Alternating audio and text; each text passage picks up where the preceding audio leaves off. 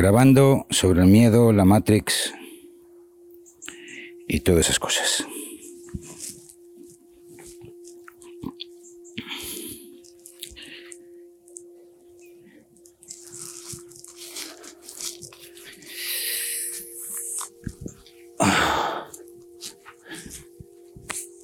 Hola, ¿qué tal? Qué ganas tenía, qué ganas tenía de volver a las reflexiones desde el backstage esas piezas que sabéis que están prácticamente sin guion y dar rienda suelta a un montón de cosas que me apetece hablar sobre algún tema loco predeterminado. Bueno, hoy toca hablar del miedo, la Matrix, el despertar y los cojones para hacerlo, ¿eh? los cojones necesarios para hacerlo. Y es que las noticias nos invaden una vez más, así que aunque es un tema que ya hemos tratado mucho en el mundo anterior, pues me apetecía hacer una reflexión sobre este tema, ¿no? Porque viene muy al caso. Bueno, vamos a empezar. Ya sabéis, yo soy Joel Masiebra y esto es Mundo Interior.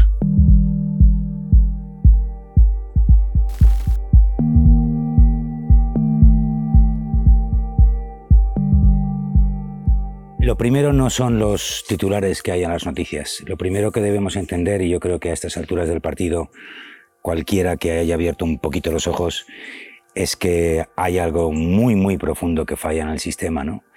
Y además, lo irónico de todo esto es que em, no, no, es algo que esté oculto, ni mucho menos.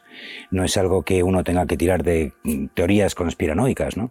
Sino que todo el mundo lo sabe. ¿Qué es lo que todo el mundo sabe? Pues todo el mundo sabe que desde que se inventó la democracia, eh, es verdad que vivimos un momento de, digamos, prosperidad y bienestar vital, eh, quizás el más alto que se recuerda, por lo menos mm, que se recuerda en gente que puedas entender eh, que lo ha vivido, ¿no? los abuelos, los bisabuelos y tal, pero desde luego no esperamos que la prensa empiece a tener un porcentaje de buenas noticias importante. Tampoco se espera que los políticos resuelvan las cosas, ¿no? Antes de seguir avanzando, he de decir que esto no es una pieza antisistema, ni mucho menos. Todo lo contrario, de hecho, todo lo contrario.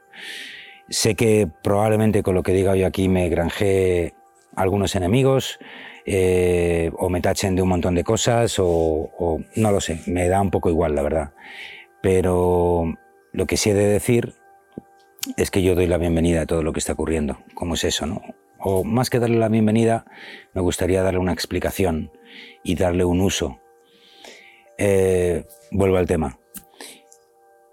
No se espera que los políticos se arreglen las cosas, no se espera que acaben las guerras, no se espera que la sanidad trabaje para el bienestar de las personas. Yo no espero nada de eso.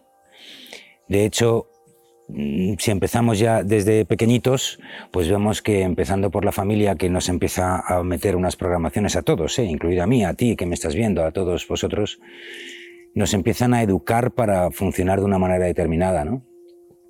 Eh, hace poco hablábamos en uno de los debates de Tribu de Mundo Interior que básicamente trabajamos para que nos quieran. Y es verdad, para que seamos amados, ¿no? El bebé que está ya inválido pues empieza a absorber todos esos modelos de conducta de papá, de mamá, de la familia cercana, porque entiende que si los emula, pues de repente puede sobrevivir y es amado, ¿no? Y tiene esa energía. Pero claro, yo me acuerdo de las abuelas cuando decían eso de o te comes el yogur o, ya no te quiero y tal y cual. O sea, eh, hace diez minutos que venimos mm, de unas educaciones con un chantaje emocional importante, ¿no? Yo me he llevado capones en, en el colegio por, por, no hacer ciertas cosas, ¿no? En concreto de la clase de religión. No sé si es porque mm, era así o no, pero bueno, yo creo que es público que lo de la letra con sangre entra pertenece a una generación nada más, es decir, antes de ayer. Y parece ser que no ha servido mucho las técnicas que tenemos ahora mismo desarrollándose en la educación, porque de ahí pasas a un modelo educativo que está más bien basado en el siglo XIX. Esto no lo digo despectivamente, sino que yo entiendo que, bueno, pues en un momento donde hay revolución industrial, pues hay que eh, educar a los chavales en temas que ayuden a la industria, ¿no? Que es lo que ahora se, entonces se llevaba. Pero es que ahora eso no es así. Y de hecho, por lo menos en España eso no es así. Las industrias están yendo, se está yendo al este, ¿no? Entonces, ¿qué pasa con las artes? ¿Qué pasa con las humanidades? ¿Qué pasa con, con esa parte creativa al lado derecho del cerebro eh, que nos va a permitir dar uno o dos pasos más de la tecnología que ya nos pisa los talones y ya está aquí, ¿no? Dicho de otra manera, si educamos a hijos para formar parte de un engranaje empresarial o industrial que va a ser dentro de muy poquito tiempo suplantado por una máquina, pues qué futuro tiene ese chaval, ¿no? Sin embargo, parece ser que todavía la computación no está lo suficientemente desarrollada para suplir la parte derecha del cerebro. Entonces, ¿qué pasa con, toda esa educación, no? ¿Por qué no nos educan en gestión del tiempo, gestión emocional, aceptar el hecho de que todos vamos a morir? Eh, no sé, ¿vale? Un montón de cosas. Bueno, lo que está claro es que estamos en un sistema que de alguna forma no fomenta la, libertad del ser humano, sino más bien todo lo contrario. Se sabe que el marketing está trabajando en el neuromarketing, donde lo que intentan es saltarse la parte más lógica y emocional del cerebro y trabajar directamente con el cerebro reptiliano, que es el que da las, el que toma las decisiones. Eh, suma y sigue, ¿no? Se sabe que, bueno, vale que hay una corriente ahora de, alimentación, estamos volviendo un poco a la, a la biocultura, pero desde luego lo que ha hecho la industria con la alimentación es verdaderamente terrorífico, ¿no? Eh, Seguimos. Bueno, yo creo que no, no hace falta, no hace falta. Pero sí me gustaría pararme en algo que es como muy evidente, ¿no? Y es que si de alguna forma nosotros tenemos un portal, una puerta al inconsciente colectivo, o lo que es la opinión generalizada y la realidad, que podrían ser los medios de comunicación, ahí lo que brilla es una palabra, una sola palabra, miedo. Miedo. Se sabe que el miedo vende más, se sabe que las energías negativas venden más, se sabe que, y ya, incluso oficialmente, desde que Hitler empezó a utilizar el cine como arma propagandística, disculpad, eh, pues que de alguna forma ya tienes ahí los dos ejes, ¿no? Eh, la propaganda más el miedo, ¡buf!, hace maravillas, y si no, te hago una pregunta que todos sabemos responder. ¿Dónde estabas? ¿Qué estabas haciendo en el 11S? ¿Mm? ¿Cuánto ha cambiado? ¿no? Todos sabíamos y de alguna forma se decía que en ese momento el mundo estaba cambiando ante nuestros ojos por el, por el 11S. Sin embargo, el año pasado, la, no sé si la federación o, en fin, el estamento oficial de los bomberos en Estados Unidos dio una rueda de prensa donde certificaba, después de una auditoría que ha tardado años, en que las eh, torres gemelas habían sido este, dinamitadas desde dentro. Y eso nadie se enteró. ¿Sabes? Es decir, la información está ahí. Lo que pasa es que, evidentemente, si uno grita mm, eh, a, nivel de 10.000 y luego hay una noticia a nivel de 10, pues evidentemente el 1000 contra uno va a ganar, ¿no? Y eso es propaganda y eso es. Y la pregunta es, ¿qué nos está metiendo esa propaganda, no? Y si miramos un poco hacia atrás y vamos a remontarnos solo 50 años más o menos, ¿no? Desde, desde el SIDA. Pues de repente yo recuerdo perfectamente cuando el SIDA parecía que no podías hacer el amor porque y te ibas a, a, a, tener SIDA, ¿no? Y luego vinieron las vacas locas, y luego vinieron la gripe aviar, y luego vino el ébola, y luego vino, suma y sigue, ¿no? y luego ha venido el bicho, y luego acaba el bicho y no nos hemos recuperado y viene la guerra. Y, joder, macho, o sea, ¿qué pasa? Que no pasa nada bueno en el mundo mundial, ¿no? Claro, uno se acojona y entonces ¿eso qué hace? Pues yo no sé lo que hará en cada uno, pero lo que sí se sabe es que eso baja la vibración, claramente. Cualquier persona que haya sentido miedo o haya sentido alegría, ya sabes que miedo igual a baja vibración, alegría igual a alta vibración. ¿eh? Alimentación, fenómeno. Yo soy el primero que me meto una carnaza fantástica, pero luego la, eh, la digestión tremenda. Sin embargo, tú llevas una alimentación mucho más sana, mucho más basada en la, en la verdura y en una alimentación mucho más alcalina y las digestiones son mucho más ligeras, duermes mejor, o sea, que son cosas que cualquier persona puede, puede de alguna forma comprobar, ¿no? Entonces, ¿qué está ocurriendo? Pues tampoco te estoy diciendo nada nuevo, pero nos están programando para sentir miedo, ¿no? Esa es la realidad evidente. Otra pregunta es cómo nos defendemos contra esa situación. Y la realidad que de alguna forma yo veo en la calle y veo en, un montón de gente, quizás ahora donde vivo no, porque la gente viene al Uramae precisamente a intentar salirse de toda esa programación, igual que en muchos otros sitios. ¿eh? Este no es ningún sitio especial, ni muchísimo menos. Pero hay mucha gente trabajando ya en el, en el despertar, ¿no? que ahora iremos a eso. Pero lo que está claro es que la mayoría de la gente no quiere salir de ese miedo. O, vamos a decirlo de otra forma, prefiero ocultarlo, ¿no? Y de alguna forma, algo que hemos hablado aquí infinidad de veces y que se remonta a los pilares del mundo interior hace ya nueve meses, y esto quizás es una reflexión que, resume estos nueve meses iniciales, o sea, de, mundo interior. Hemos dado a luz un bebé. Bueno, no lo sé, no sé cómo decirlo, pero de alguna forma es un momento especial, ¿no? quizás marcado por, por esa guerra que acaba de estallar. Es que nos olvidamos que eres el responsable de tu vida. ¿En qué momento de todo ese trayecto, yo me pregunto, nosotros nos olvidamos de lo más básico, que es que tú eres responsable de tu camino, de tu vida. Nadie debe decidir qué haces con tu vida. Y la gente, en vez de agarrar todos esos temas y, ponerse a meditar o ponerse a cambiar su vibración o ponerse a trabajar, no quiere trabajar. Prefiere seguir un poco el ritmo general de las cosas y bueno, yo no digo, no quiero entrar ni muchísimo menos sobre si el pinchazo es bueno o el pinchazo es malo. En realidad da igual, ¿eh? Porque lo que está muy claro y se sabe desde hace milenios es que en un momento dado te metan el veneno que te metan en el cuerpo, uno puede cambiarlo, puede cambiar la alimentación, puede subir la vibración y si no ya saldrá algo que pueda diluir los, los venenos que de alguna forma nos meten por el agua del grifo. ¿eh? Vale. Entonces, siguiente tema, ¿qué es la Matrix? Pues eh, podemos ir a teorías tremendamente conspiranoias sobre si hay unos seres que vienen de otras dimensiones y entonces nos han esclavizado y tal y cual y qué sé yo. Todo lo que tú quieras, pero yo lo veo muchísimo más sencillo. La Matrix somos nosotros, tú y yo. Todos los que estamos pensando a la vez. Lo dijo Jung, es el inconsciente colectivo. Y por lo tanto, con nuestra energía y nuestra capacidad de visualización, creamos un estamento y entonces entre todos votamos a los políticos que están ahí dirigiéndonos y leemos los periódicos que eh, están publicando sus contenidos, etcétera. O sea que no hay que buscar gente rara en raras esquinas. La Matrix somos todos nosotros. La Matrix es el común denominador de todos los que estamos vibrando a la vez en este planeta en este momento. Y evidentemente ahí hay un rango de vibración muy diferente, ¿no?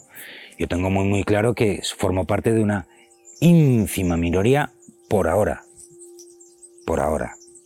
Pero en realidad me da igual, es decir, me da igual que seamos una ínfima minoría hasta el fin de los tiempos, a que dentro de 5, 10 o 15 o 20 años seamos suficiente gente como para poder establecer un sistema económico alternativo, un sistema de gobierno alternativo basado en, en primera medida en la responsabilidad individual y luego en el colectivo, evidentemente, y si no aporta al colectivo, pues entonces algo estoy haciendo mal, ¿no? Bueno, pero esa es mi opción. Y ahí es donde está la clave. Es decir, aquí voy a hacer una, rotura del discurso y entonces te lanzo. ¿Qué pasaría si la luz y la oscuridad ambos trabajaran a la vez para el espíritu? Te repito, ¿qué pasaría si la luz y la oscuridad trabajaran los dos para el espíritu? Dejo de este debate de lado el mal absoluto, ¿no? el mal absoluto de, los que hacen maldades con los niños o, cualquier otra aberración de estas que dices, mira, tío, esto no es defendible, ¿no? O sea, a estos tíos simplemente katana se les corta la cabeza y a tomar por culo, ¿me entiendes? Con perdón de la expresión. Pero llega un momento que uno tiene que decir basta y poner una línea, ¿no? O yo qué sé, o la violencia doméstica. Pero claro, entre la, entre la violencia doméstica los casos concretos de violencia doméstica a un sistema que de repente hiperlegisla hacia una de, sola de las energías para crear una tensión que ni existe, ni nadie ha pedido resolver, ni nada, pues existe un mundo. Con esto no quiero decir que no haya que legislar, evidentemente, la, violencia doméstica, pero es que todos nos hemos sentido hace unos años que, caramba, es que mirabas, mm, ya, ya han convertido el rollo como en que todos somos violadores, los tíos, ¿no? Es que eso tampoco es. Es decir, si tú me haces una legislación equitativa donde equilibras el femenino y el masculino y lo que haces es violencia doméstica a la par, se elimina, vale, bueno. Pero, ¿qué pasaría si toda esa oscuridad en realidad no fuera más que una especie de trampantojo, una especie de personaje que seres y almas muy evolucionadas deciden adoptar para que los que estamos un poco atolondrados despertemos, ¿no? Es imposible no hablar de la figura del pinche tirano, que también he hablado aquí en Mundo Interior alguna vez, pero que recuerdo. Eso lo trajo Carlos Castaneda, que don Juan le, leccionó sobre el pinche tirano, ¿no? que son esas personas que están eh, en, tu vida y te hacen la vida imposible. Y los chamanes por aquel entonces, pues agradecían que apareciera ese pinche tirano, porque de alguna forma ellos podían ejercitar sus capacidades energéticas y el dominio de sus, de sus dones internos para, hacer, para ser mejores chamanes, ¿no? El pinche tirano es el mismo que el tipo del espejo. Bueno, no es el mismo, a ver si me entiendes. Pero es el mismo trabajo que ver reflejado en el otro algo que tú tienes que mejorar, ¿no? Es decir, si nos vamos al taoísmo y vemos el yin y el yang, al final no existe bien y mal, sino una fuerza que se contrapone a otra. Y de alguna forma parece que es la oposición, pero en realidad es complementaria, porque en realidad cuando dominas ambas, consigues encontrar el camino medio, ¿no? el camino medio, tan, tan, tan importante en prácticamente todas las tradiciones. Bien es cierto que, aprendemos en los extremos, pero ojo, todo el mundo habla de los, de los malvados, etcétera, etcétera, pero amigo, prueba a meterte en algunos grupos espirituales que hay por ahí, ¿eh? No te digo sectas, eso es otro rollo y no, no quiero entrar en ese debate ni muchísimo menos, sino que a veces también los grupos espirituales se las traen. O sea, me río yo del ego de la sombra o del oscuro comparado con el ego espiritual que puede ser muchísimo peor que el otro, ¿no? Borja Vilaseca tiene una pieza fabulosa sobre los, creo que se llama los siete egos espirituales o algo así. En ese proceso nos damos cuenta y es una etapa por la que he pasado y seguramente eh, caiga en muchas ocasiones, el ego se espiritualiza. El ego empieza a orquestar tu desarrollo espiritual y lo corrompe, lo pervierte, pero no te das cuenta. Y es verdad, hay un ego espiritual tremendo, ¿no? Bueno, pues ese es el otro lado. Entonces, ¿a dónde, dónde vamos, no? ¿Qué es eso del despertar? Pues el despertar básicamente es encontrar el camino medio y el poder que hay en ti, el poder de tu yo soy tu empoderamiento. Y el empoderamiento es no someterte absolutamente a ninguna fuerza exterior. A ninguna. He dicho someterte. No, no convivir con ni trabajar con. Es decir, Matrix. ¿Hay que combatir la Matrix? Para nada. ¿Quién soy yo para decir quién tiene que pensar qué? ¿Quién soy yo para decir qué tienes tú que hacer? O si tienes que meditar o puedes alimentarte. ¿Quién es nadie para decir si yo tengo que meditar o hago esto o lo otro de aquella manera, no? Y una vez más, es decir, ese trabajo al final lo que hace es sacar tu energía y dejar que tu energía se vaya a una especie de egregor mucho más grande que de alguna forma te puede devorar. Egregores grupales hay por ahí fuera, los que quieras partidos políticos, deportes, un, equipo contra el otro, el hombre contra la mujer, los feminazis contra los machistas, los ultras de izquierda contra los ultras de la derecha. Al final, de alguna forma, te metes en una nube que de alguna forma y claramente todos podéis ver de alguna forma dónde están esas nubes, donde tu yo soy, tu centro, tu verdadera identidad, que es absolutamente sagrada, se opaca y se queda detrás de algo mucho mayor. Y eso nos lo han vendido fantásticamente bien. El que tú cedas tu poder a otra persona o a otro estamento y tal. Y evidentemente ahí las guerras es quizás el ejercicio más radical de todo esto, ¿no? Yo pongo mi servicio, mi vida, mi energía, mi todo al servicio de la idea de algo que no acabo de entender muy bien si está justificado y no solo eso, que no acabo de entender muy bien si me están diciendo la verdad. Y también dicen, en la guerra lo primero que el primer, como es, la primera víctima es la verdad. Joder, pues es que Claro, llega un momento que uno no puede evitar abrir los ojos, ¿no? Y eso es el despertar. A eso llamamos el despertar. ¿Qué es el despertar? Responsabilizarte de tu energía. Responsabilizarte de tu energía y saber convivir con esa energía desde el respeto y desde la empatía, que no simpatía, en el entorno que nos rodea. Sea cual sea sean las noticias sobre una guerra que ha estallado, o sea tu vecina, o tu padre, o tu hermano, o una pareja que decide separarse de ti, ¿no?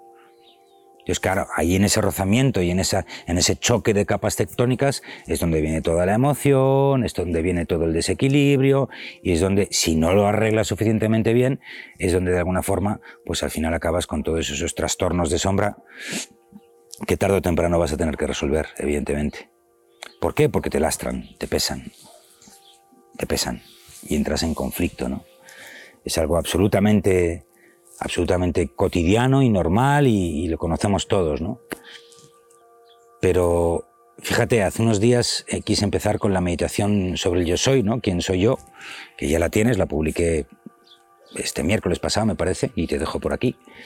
Eh, precisamente porque yo creo que eso es lo primero uno que, que uno tiene que hacer, ¿no? Intentaba hacer una pieza de 5 o 10 minutos y al final me salió una de media hora. Bueno, pues ajo, ¿qué se le va a hacer?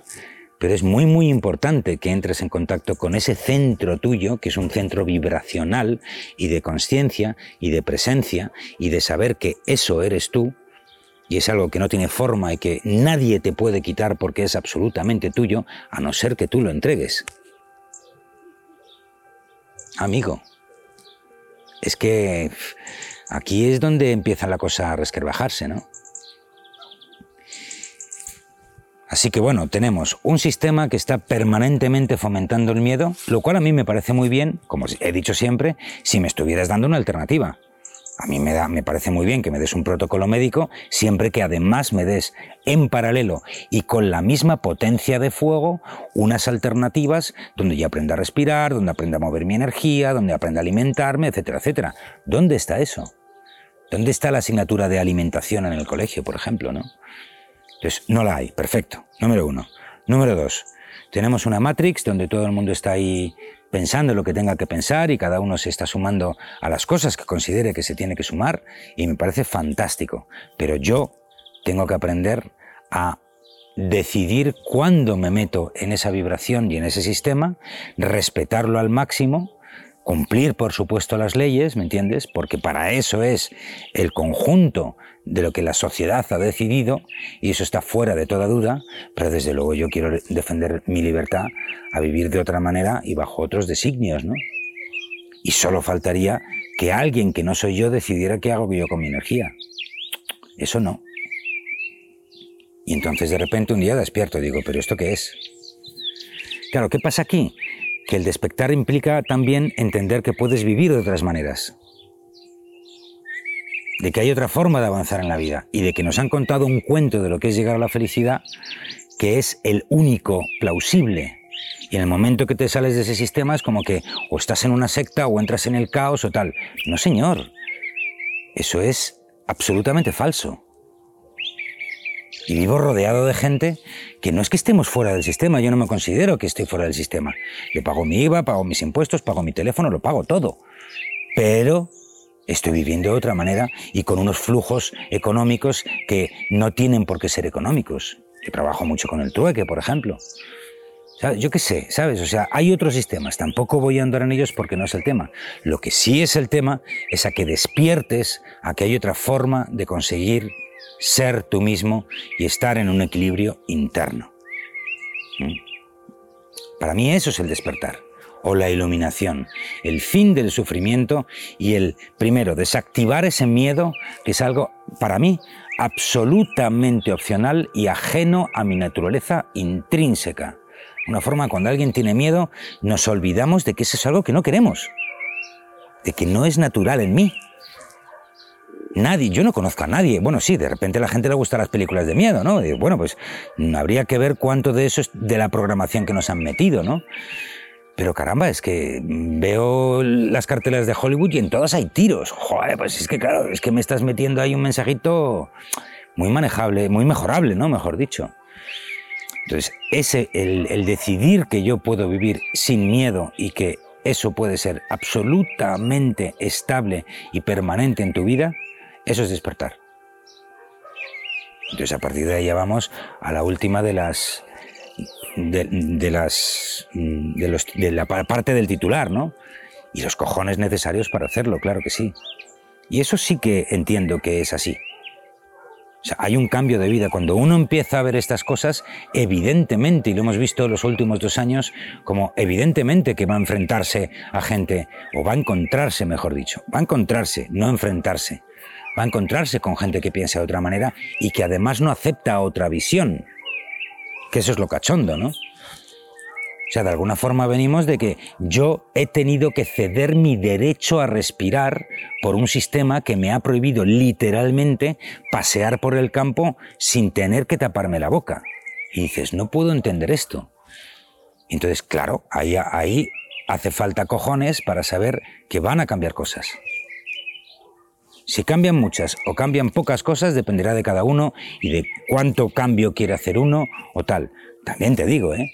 Tengo muchos amigos que viven perfectamente en el sistema, han tenido todo, han hecho todos sus pinchazos, eh, viven tranquilamente con una vida absolutamente tonal y les va de maravilla y son felices. Pues claro que sí. Pero ¿quién ha dicho que la felicidad es algo exclusivo a los que se salen del sistema? Eso es otra tontería y otra falacia. No, no. Repito, la felicidad, el aumento de la vibración, o sea, la felicidad depende del control que tú tengas de estar en tu centro, de manejar tu energía y de manejar tu vibración más allá del entorno en el que tú estás viviendo. También tengo otra pieza donde hablaba de los contextos en los que nos estamos moviendo para tomar precisamente conciencia de esas cosas, ¿no? Pero tú puedes perfectamente en un trabajo, vamos a llamar normal, otra palabra que habría que revisar, será absolutamente feliz. Pero qué tontería es esta, ¿no? Porque si no, vuelves una vez más a la comparativa. De mi camino es mejor que el tuyo. No, señor. Mi camino es el mejor que ninguno porque es mi camino. El mío exclusivamente. Y soy, y me declaro, dueño y tirano absoluto de mi propio camino interior que gracias a Dios tengo otros seres a mi alrededor, más de los que puedo atender y de los que me puedo relacionar para escoger con quién quiero elegir la vibración. Y ya se encargará la vida de recordarme dónde tengo que quitar y soltar lo que me sobra. Eso viene por defecto, o sea, que ni siquiera me, me molesto, ¿no?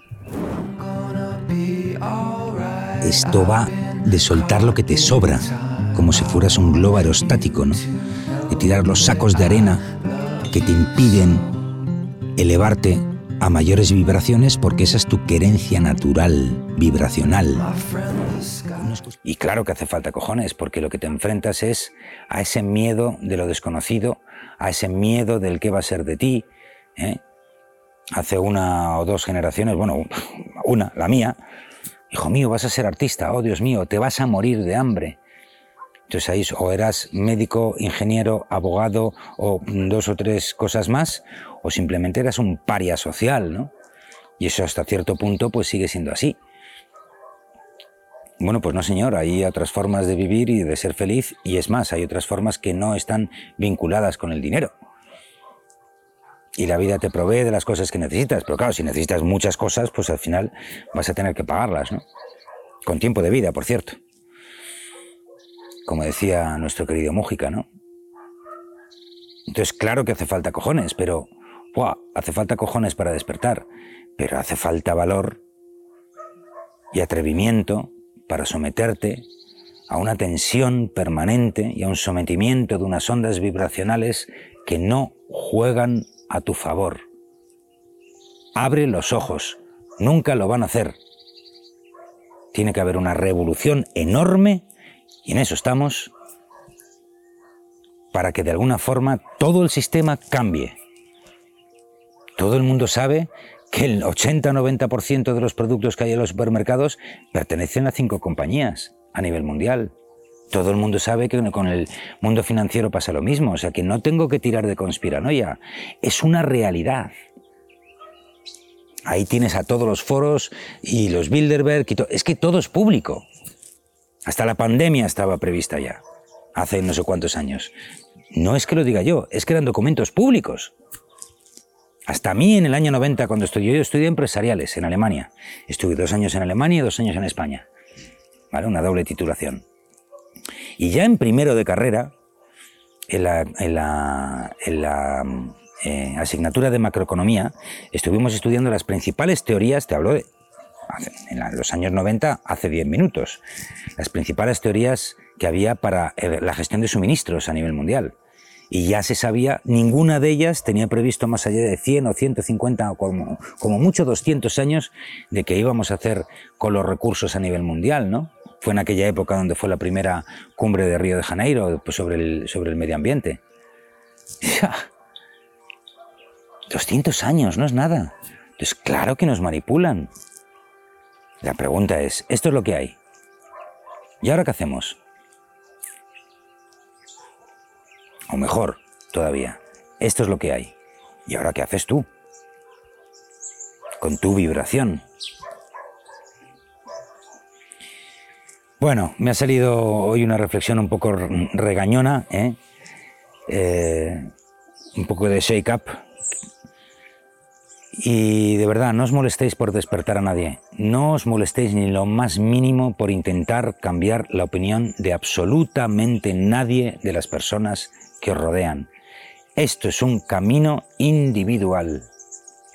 Individual. Y luego, juntos es mejor. Crecemos juntos, ¿vale? Como creador de energía, ya somos dos creadores de energía, entonces juntos creamos más energía y además creamos una dinámica donde podemos, si conseguimos superar nuestros egos, ¡pum!, ya necesitas dos. Y luego te das cuenta que en cuatro se hacen más cosas, y en seis, y en ocho, tal.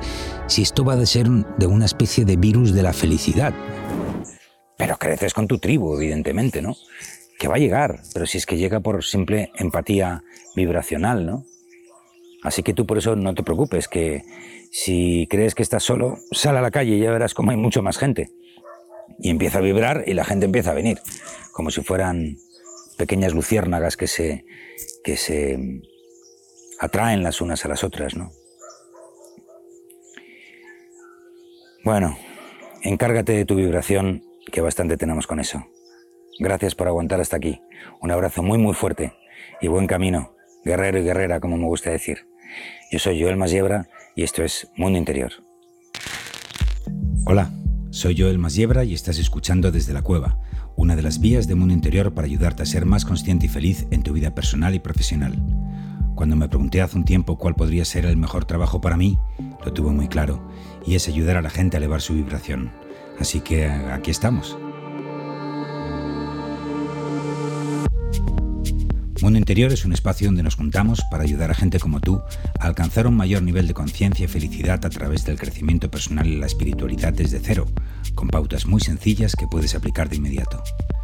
Parte de nuestro esfuerzo está en crear contenido y actividades gratuitas para ti, pero también tenemos varios programas de micromecenazgo en Patreon, donde trabajamos tu crecimiento personal y profesional con contenido exclusivo y lo que llamamos los debates de tribu, que son nuestras reuniones online privadas donde tratamos todos estos temas cara a cara de forma continuada.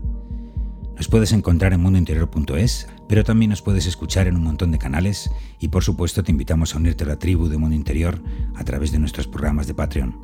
Buen camino, guerrero y guerrera. Gracias por venir y un abrazo fuerte.